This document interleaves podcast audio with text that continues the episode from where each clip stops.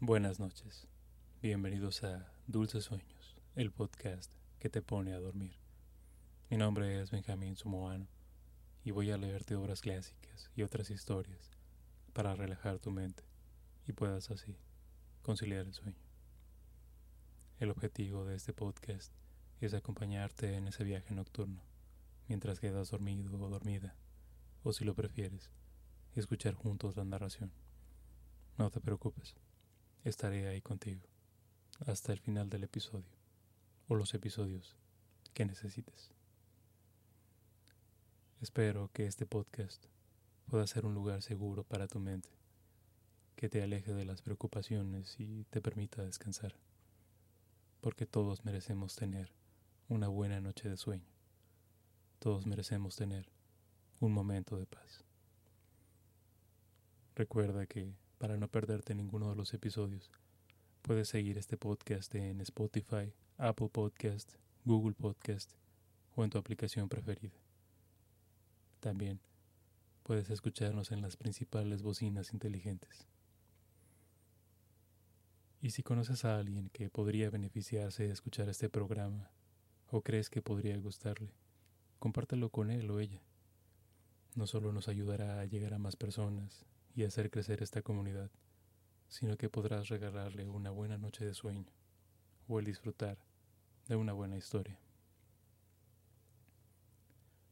Esta noche te voy a leer el libro de Orgullo y Prejuicio de la escritora Jane Austen.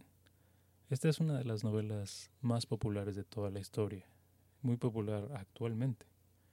Es eh, favorita de muchas mujeres y también de algunos hombres quienes caen rendidos inevitablemente ante Mr. Darcy.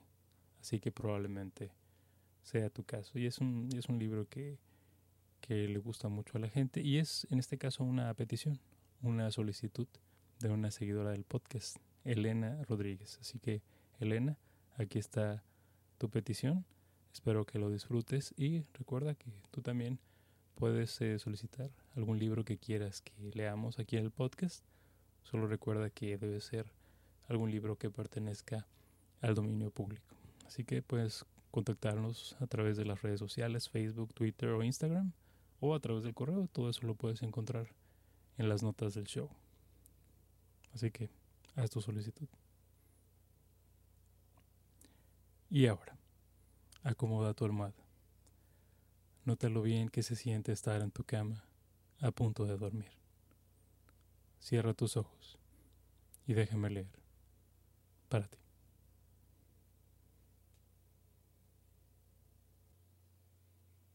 Capítulo 1 Es una verdad mundialmente reconocida que un hombre soltero, poseedor de una gran fortuna, necesita una esposa. Sin embargo, poco se sabe de los sentimientos u opiniones de un hombre de tales condiciones cuando entra a formar parte de un vecindario. Esta verdad está tan arraigada en las mentes de algunas de las familias que lo rodean, que algunas le consideran de su legítima propiedad y otras de la de sus hijas. Mi querido señor Bennett, le dijo un día a su esposa, ¿sabías que, por fin, se ha alquilado Netherfield Park el señor Bennett respondió que no. Pues así es, insistió ella.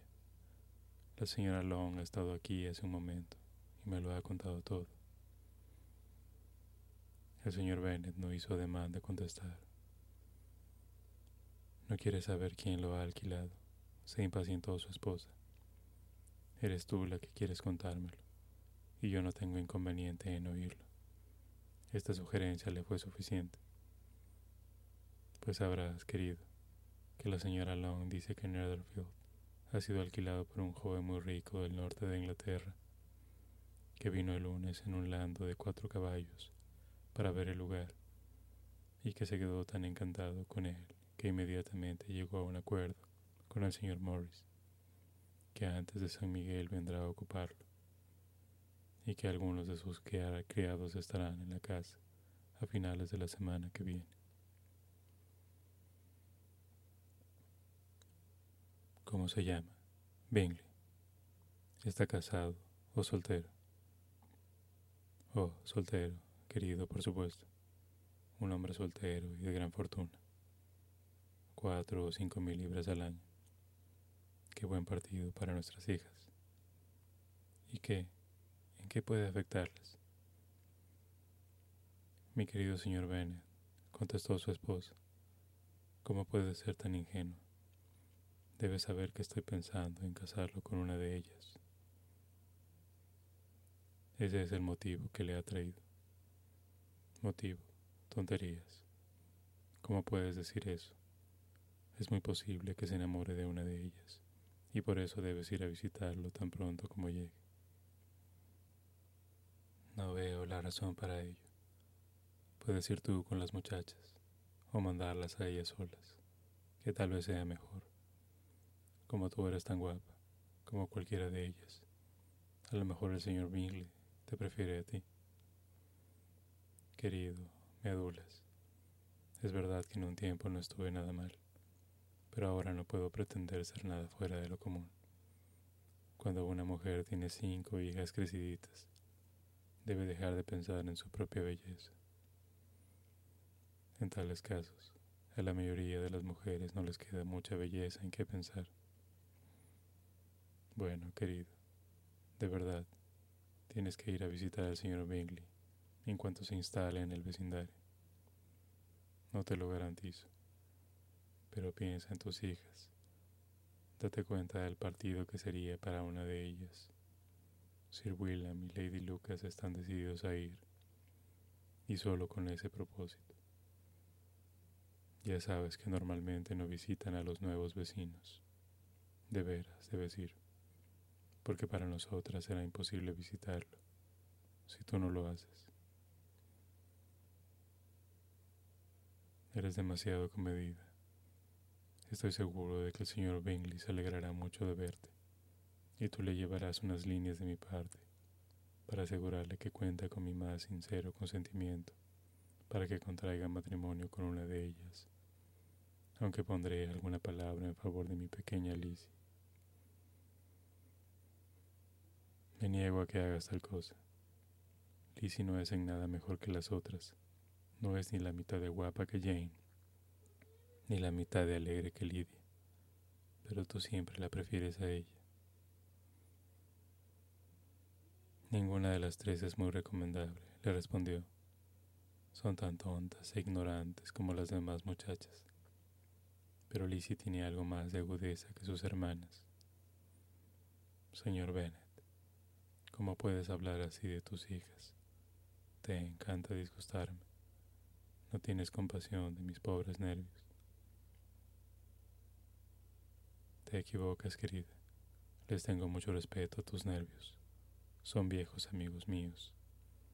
Hace por lo menos 20 años que te oigo mencionarlos con mucha consideración. No sabes cuánto sufro. Pero te pondrás bien y vivirás para ver venir a este lugar muchos jóvenes de esos de cuatro mil libras al año. No serviría de nada si viniesen esos veinte jóvenes y no fueras a visitarlos. Si depende de eso, querida, en cuanto estén aquí los veinte, los visitaré a todos. El señor Bennet era una mezcla tan rara entre ocurrente, sarcástico, reservado y caprichoso, que la experiencia de veintitrés años no había sido suficiente para que su esposa entendiese su carácter. Sin embargo, el de ella era menos difícil. Era una mujer de poca inteligencia, más bien inculta y de temperamento desigual. Su meta en la vida era casar a sus hijas, su consuelo, las visitas y el cotilleo. Capítulo 2 el señor Bennet fue uno de los primeros en presentar sus respetos al señor Bingley. Siempre tuvo la intención de visitarlo, aunque al final siempre le aseguraba a su esposa que no lo haría. Y hasta la tarde, después de su visita, su mujer no se enteró de nada. La cosa se llegó a saber de la siguiente manera. Observando al señor Bennet, como su hija se colocaba un sombrero, dijo, Espero que al señor Bingley le guste, Lizzie. ¿Cómo podemos saber que le gusta al señor Bingley? dijo su esposa resentida, si todavía no hemos ido a visitarlo. Olvidas, mamá, dijo Elizabeth, que lo veremos en las fiestas y que la señora Long ha prometido presentárnoslo. No creo que la señora Long haga semejante cosa. Ella tiene dos sobrinitas en quienes pensar. Es egoísta e hipócrita y no merece mi confianza.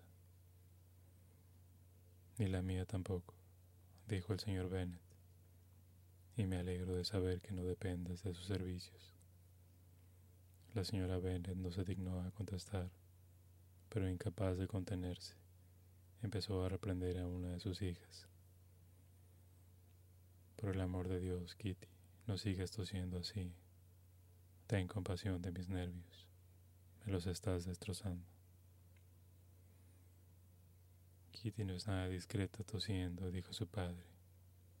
Siempre lo hace en momento inoportuno. A mí no me divierte toser, replicó Kitty, quejándose. ¿Cuándo es tu próximo baile, Lizzie? De mañana, en quince días. Sí, así es, exclamó la madre. Y la señora Long no volverá hasta un día antes, así que le será imposible presentarnos al señor Bingley, porque todavía no lo conocerá. Entonces, señora Bennet, puedes tomarle la delantera a tu amiga y presentárselo tú a ella. Imposible, señor Bennet, imposible, cuando yo tampoco le conozco. ¿Por qué te burlas? Celebro tu discreción. Una amistad de 15 días es verdaderamente muy poco. En realidad, al cabo de solo dos semanas no se puede saber muy bien qué clase de hombre es. Pero si no nos arriesgamos nosotros, lo harán otros. Al fin y al cabo, la señora Long y sus sobrinas pueden esperar a que se les presente su oportunidad, pero, no obstante, como creerá que es un acto de delicadeza por su parte el declinar la atención, seré yo el que los presente. Las muchachas miraron a su padre fijamente. La señora Bennet se limitó a decir, tonterías, tonterías. ¿Qué significa esa enfática exclamación? preguntó el señor Bennet. ¿Consideras las fórmulas de presentación como tonterías? Con la importancia que tienen. No estoy de acuerdo contigo en eso. ¿Qué dices tú, Mari?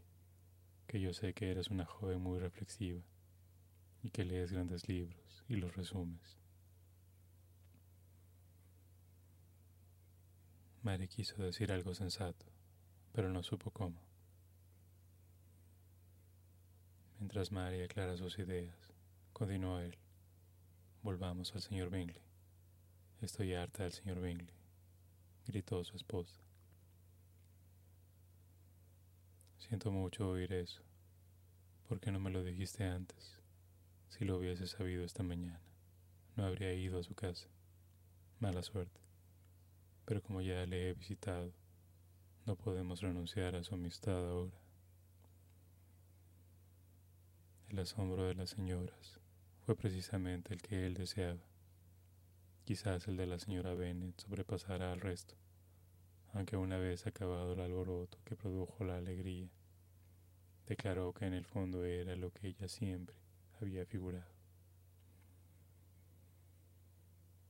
Mi querido señor Bennet, qué bueno eres, pero sabía que al final te convencería. Estaba segura de que quieres lo bastante a tus hijas como para no descuidar este asunto. Qué contenta estoy. Y qué broma tan graciosa que haya sido esta mañana y no nos hayas dicho nada hasta ahora. Ahora, Kitty, ya puedes toser cuando quieras, dijo el señor Bennet, y salió del cuarto fatigado por el entusiasmo de su mujer.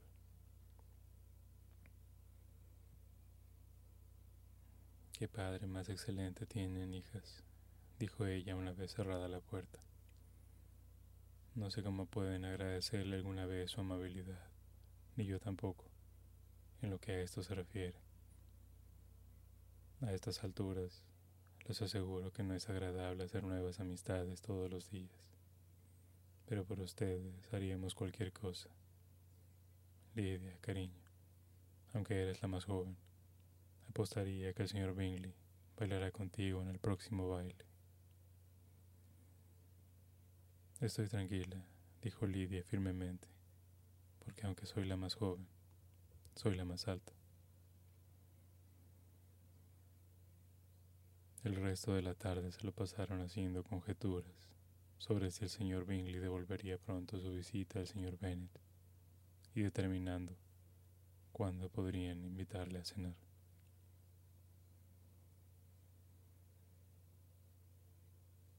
Capítulo 3 por más que la señora Bennet, con la ayuda de sus hijas, preguntase sobre el tema, no conseguía sacarle a su marido ninguna descripción satisfactoria del señor Bingley. La atacaron de varias maneras, con preguntas clarísimas, suposiciones ingeniosas y con indirectas, pero por muy hábiles que fueran, él las eludía todas. Y al final se vieron obligadas a aceptar la información de segunda mano de su vecina Lady Lucas. Su impresión era muy favorable. Sir William había quedado encantado con él. Era joven, guapísimo, extremadamente agradable. Y para colmo pensaba asistir al próximo baile con un grupo de amigos. No podía haber nada mejor. El que fuese aficionado al baile era verdaderamente una ventaja a la hora de enamorarse. Y así se despertaron vivas esperanzas para conseguir el corazón del señor Bingley. Si pudiera ver a una de mis hijas viviendo felizmente en Netherfield y a las otras igual de bien casadas, ya no desearía más en la vida, le dijo la señora Bennet a su marido. Pocos días después, el señor Bingley le devolvió la visita al señor Bennet y pasó con él diez minutos en su biblioteca. Él había abrigado la esperanza de que se le permitiese ver a las muchachas de cuya belleza había oído hablar mucho, pero no vio más que al padre. Las señoras fueron un poco más afortunadas, porque tuvieron la ventaja de poder comprobar desde una ventana alta el señor Bingley llevaba un abrigo azul y montaba un caballo negro. Poco después le enviaron una invitación para que fuese a cenar, y cuando la señora Bennet tenía ya planeados los manjares que darían crédito de su buen hacer de ama de casa, recibieron una respuesta que echaba todo a perder. El señor Bingley se había obligado a ir a la ciudad al día siguiente y en consecuencia no podía aceptar el honor de su invitación. La señora Bennet se quedó bastante desconcertada. No podía imaginar qué asuntos le reclamaban en la ciudad tan poco tiempo después de su llegada a Herefordshire y empezó a temer que iba a andar siempre revoloteando de un lado para otro, sin establecerse definitivamente, y como es debido en Netherfield. Lady Lucas apaciguó un poco sus temores, llegando a la conclusión de que solo iría a Londres para reunir a un grupo de amigos para la fiesta. Y pronto corrió el rumor de que Bingley iba a traer a doce damas y a siete caballeros para el baile. Las muchachas se afligieron por semejante número de damas, pero el día antes del baile se consolaron al oír que en vez de doce habían traído solo a seis, cinco hermanas y una prima. Y cuando el día del baile entraron en el salón, solo eran cinco en total. El señor Bingley, sus dos hermanas, el marido de la mayor y otro joven.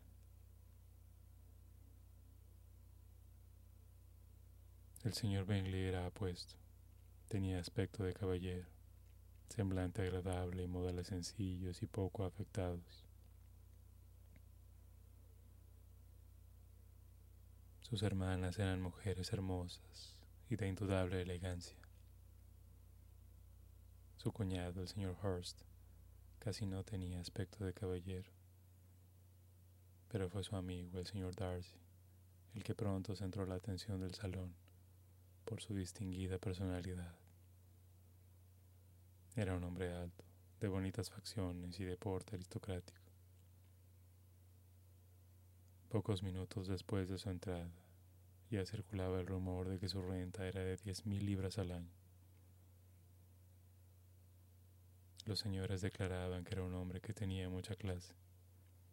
Las señoras decían que era mucho más guapo que Bingley, siendo admirado durante casi la mitad de la velada, hasta que sus modales causaron tal disgusto que hicieron cambiar el curso de su buena fama. Se descubrió que era un hombre orgulloso, que pretendía estar por encima de todos los demás y demostraba su insatisfacción con el ambiente que le rodeaba. Ni siquiera sus extensas posesiones en Derbyshire podían salvarle, ya de parecer odioso y desagradable, y de que se considerase que no valía nada comparado con su amigo. El señor Bingley enseguida trabó amistad con las principales personas del salón. Era vivo y franco. No se perdió ni un solo baile. Lamentó que la fiesta acabase tan temprano y habló de dar una Ellen. Tan agradables cualidades hablaban por sí solas. Qué diferencia entre él y su amigo. El señor Darcy bailó solo una vez con la señora Horst y otra con la señorita Bingley. Se negó a que le presentasen a ninguna otra dama y se pasó el resto de la noche deambulando por el salón y hablando de vez en cuando con alguno de sus acompañantes. Su carácter estaba definitivamente juzgado. Era el hombre más orgulloso y más antipático del mundo y todos esperaban que no volviese más por allí. Entre los más ofendidos con Darcy estaba la señora Bennet, cuyo disgusto por su comportamiento se había agudizado, convirtiéndose en una ofensa personal por haber despreciado a una de sus hijas.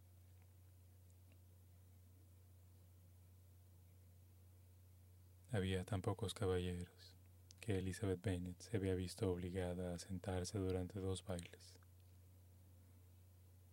En ese tiempo Darcy estuvo lo bastante cerca de ella para que la muchacha pudiese oír una conversación entre él y el señor Bingley, que dejó el baile unos minutos para convencer a su amigo de que se uniese a ellos. Ven, Darcy, le dijo, tienes que bailar. No soporto verte ahí de pie, solo y con esa estúpida actitud. Es mejor que bailes. No pienso hacerlo. Sabes cómo lo detesto, a no ser que conozca personalmente a mi pareja. En una fiesta como esta, me sería imposible. Tus hermanas están comprometidas, y bailar con cualquier otra mujer de las que hay en este salón sería como un castigo para mí. No debería ser tan exigente y quisquilloso, se quejó Bingley. Por lo más que quieras, palabra de honor. Nunca había visto tantas muchachas tan encantadoras como esta noche. Y hay algunas que son especialmente bonitas. Tú estás bailando con la única chica guapa del salón dijo el señor Darcy, mirando a la mayor de las Bennet.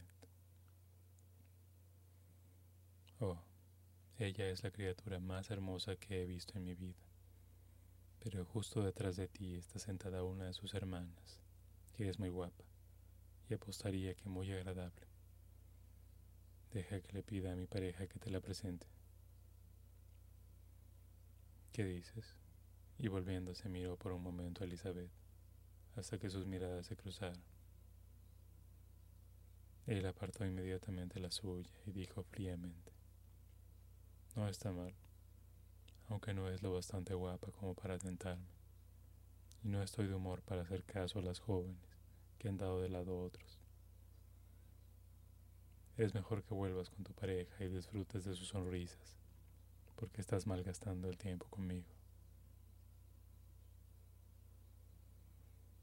El señor Bingley siguió su consejo. El señor Darcy se alejó y Elizabeth se quedó allí, con sus no muy cordiales sentimientos hacia él. Sin embargo, contó la historia a sus amigas con mucho humor, porque era graciosa y muy alegre, y tenía cierta disposición a hacer divertidas las cosas ridículas. En resumidas cuentas, la velada transcurrió agradablemente para toda la familia. La señora Bennet vio como su hija mayor había sido admirada por los de Netherfield. El señor Bingley había bailado con ella dos veces, y sus hermanas estuvieron muy atentas con ella. Jane estaba tan satisfecha o más que su madre, pero se lo guardaba para ella. Elizabeth se alegra por Jane. Mary había oído como la señorita Bingley decía de ella que era la muchacha más culta del vecindario. Y Catherine y Lydia habían tenido la suerte de no quedarse nunca sin pareja, que, como les habían enseñado, era de lo único que debían preocuparse en los bailes. Así que volvieron contentas a Longbourn, el pueblo donde vivían y del que eran los principales habitantes. Encontraron al señor Bennet aún levantado, con un libro delante perdía la noción del tiempo. Y en esta ocasión sentía gran curiosidad por los acontecimientos de la noche que había despertado tanta expectación. Llegó a creer que la opinión de su esposa sobre el forastero pudiera ser desfavorable, pero pronto se dio cuenta de que lo que iba a oír era todo lo contrario. Oh, mi querido señor Bennet, dijo su esposa al entrar en la habitación. Hemos tenido una velada encantadora. El baile fue espléndido. Me habría gustado que hubieses estado allí. Jane despertó tal admiración que nunca se había visto nada igual. Todos comentaban lo guapa que estaba, y el señor Bingley la encontró bellísima y bailó con ella dos veces.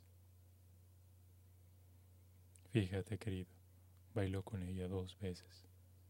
Fue a la única de todo el salón a la que sacó a bailar por segunda vez. La primera a quien sacó fue a la señorita Lucas. Me contrarió bastante verlo bailar con ella, pero a él no le gustó nada. ¿A quién puede gustarle, no crees? Sin embargo, pareció quedarse prendado de Jane cuando la vio bailar. Así es que preguntó quién era. Se la presentaron y le pidió el siguiente baile. Entonces bailó el tercero con la señorita King, el cuarto con María. Lucas, el quinto otra vez con Jane, el sexto con Lizzie y el Boulanger. Si hubiese tenido alguna compasión de mí, gritó el marido impaciente no habría gastado tanto. Por el amor de Dios, no me hables más de sus parejas. Ojalá se hubiese torcido un tobillo en el primer baile. Oh, querido mío, me tiene fascinada. Es increíblemente guapo y sus hermanas son encantadoras. Llevaban los vestidos más elegantes que he visto en mi vida. El encaje de la señora Horst. Aquí fue interrumpida de nuevo. El señor Bennet protestó contra toda descripción de atuendos. Por lo tanto, ella se vio obligada a pasar a otro capítulo del relato y contó con gran amargura y algo de exageración la escandalosa rudeza del señor Darcy. Pero puedo asegurarte, añadió, que Lizzie no pierde gran cosa con no ser su tipo. porque es el hombre más desagradable y horrible que existe, y no merece las simpatías de nadie. Es tan estirado y tan engreído que no hay forma de soportarle. No hacía más que pasearse de un lado a otro, como un pavo real. Ni siquiera es lo bastante guapo para que merezca la pena bailar con él. Me habría gustado que hubieses estado allí y que le hubieses dado una buena lección. Lo detesto. Capítulo 4 Cuando Jane y Elizabeth se quedaron solas, la primera, que había sido cautelosa a la hora de elogiar al señor Bingley, expresó a su hermana lo mucho que lo admiraba.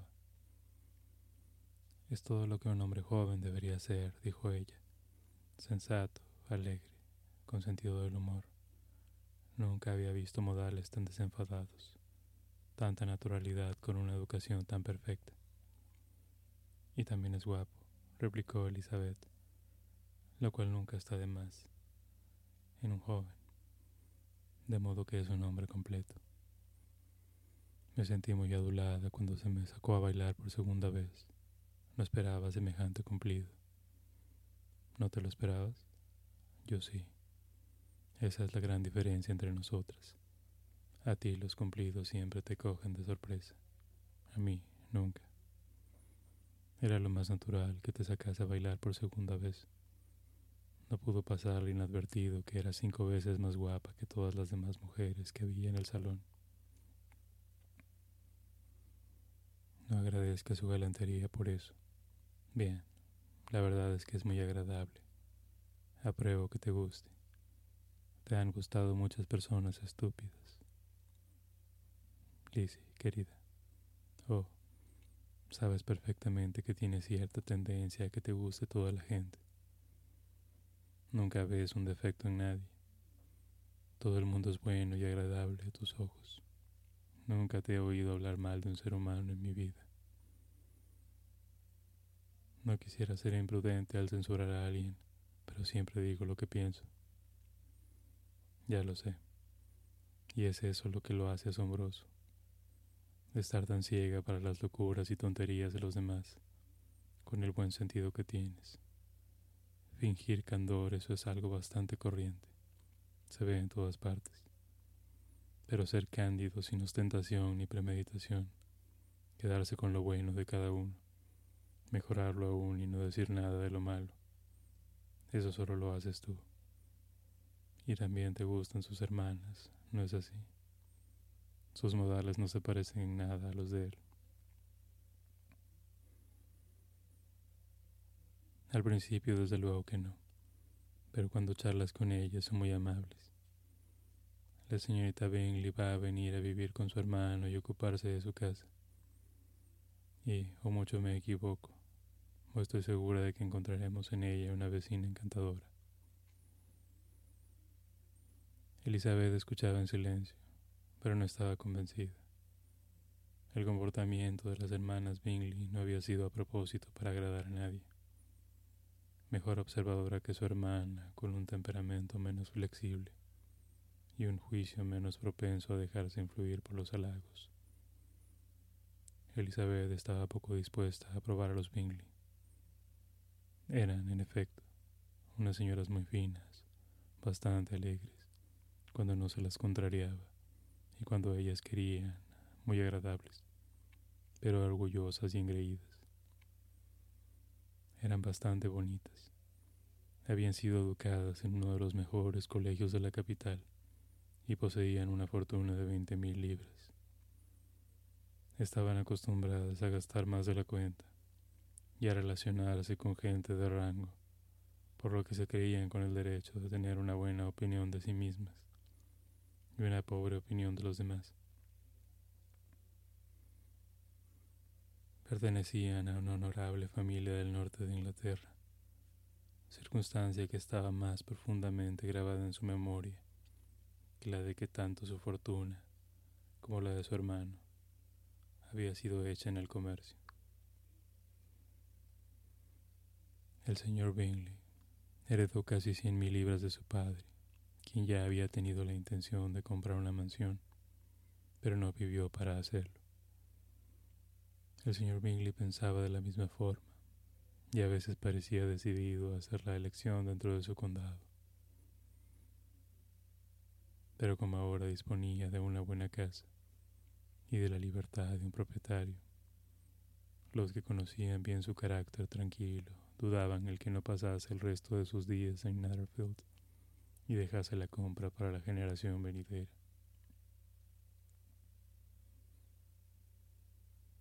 Sus hermanas estaban ansiosas de que él tuviera una mansión de su propiedad, pero aunque en la actualidad no fuese más que arrendatario, la señorita Bingley no dejaba por eso de estar deseosa de presidir su mesa, ni la señora Horst, que se había casado con un hombre más elegante que rico, estaba menos dispuesta a considerar la casa de su hermano como la suya propia, siempre que le conviniese. A los dos años escasos de haber llegado el señor Bingley a su mayoría de edad, una casual recomendación le indujo a visitar la posesión de Netherfield. La vio por dentro y por fuera durante media hora y se dio por satisfecho con las ponderaciones del propietario, alquilándola inmediatamente. Entre él y Darcy existía una firme amistad a pesar de tener caracteres tan opuestos. Bingley había ganado la simpatía de Darcy por su temperamento abierto y dócil y por su naturalidad, aunque no hubiese una forma de ser que ofreciese mayor contraste a la suya, y aunque él parecía estar muy satisfecho de su carácter. Bingley sabía el respeto que Darcy le tenía, por lo que confiaba plenamente en él, así como en su buen criterio. Entendía a Darcy como nadie. Bingley no era nada tonto, pero Darcy era mucho más inteligente. Era al mismo tiempo arrogante, reservado y quisquilloso, y aunque era muy educado, sus modales no le hacían nada atractivo. En lo que a esto respecta, su amigo tenía toda la ventaja. Bingley estaba seguro de caer bien por donde quiera que fuese. Sin embargo, Darcy era siempre ofensivo.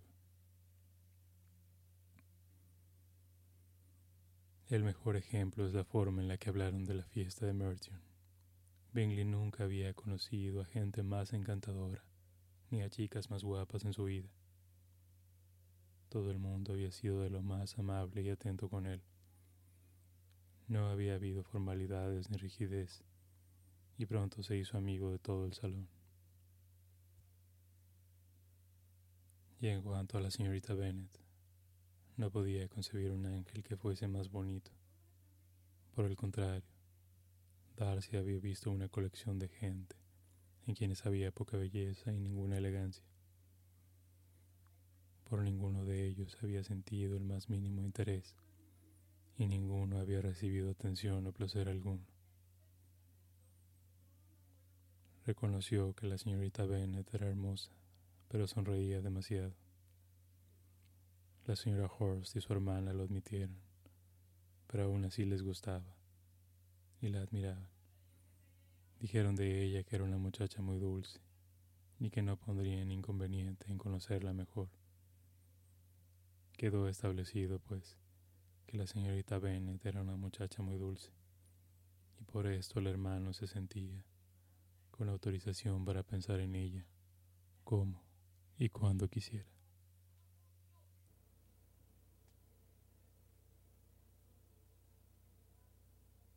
Que tengas dulces sueños.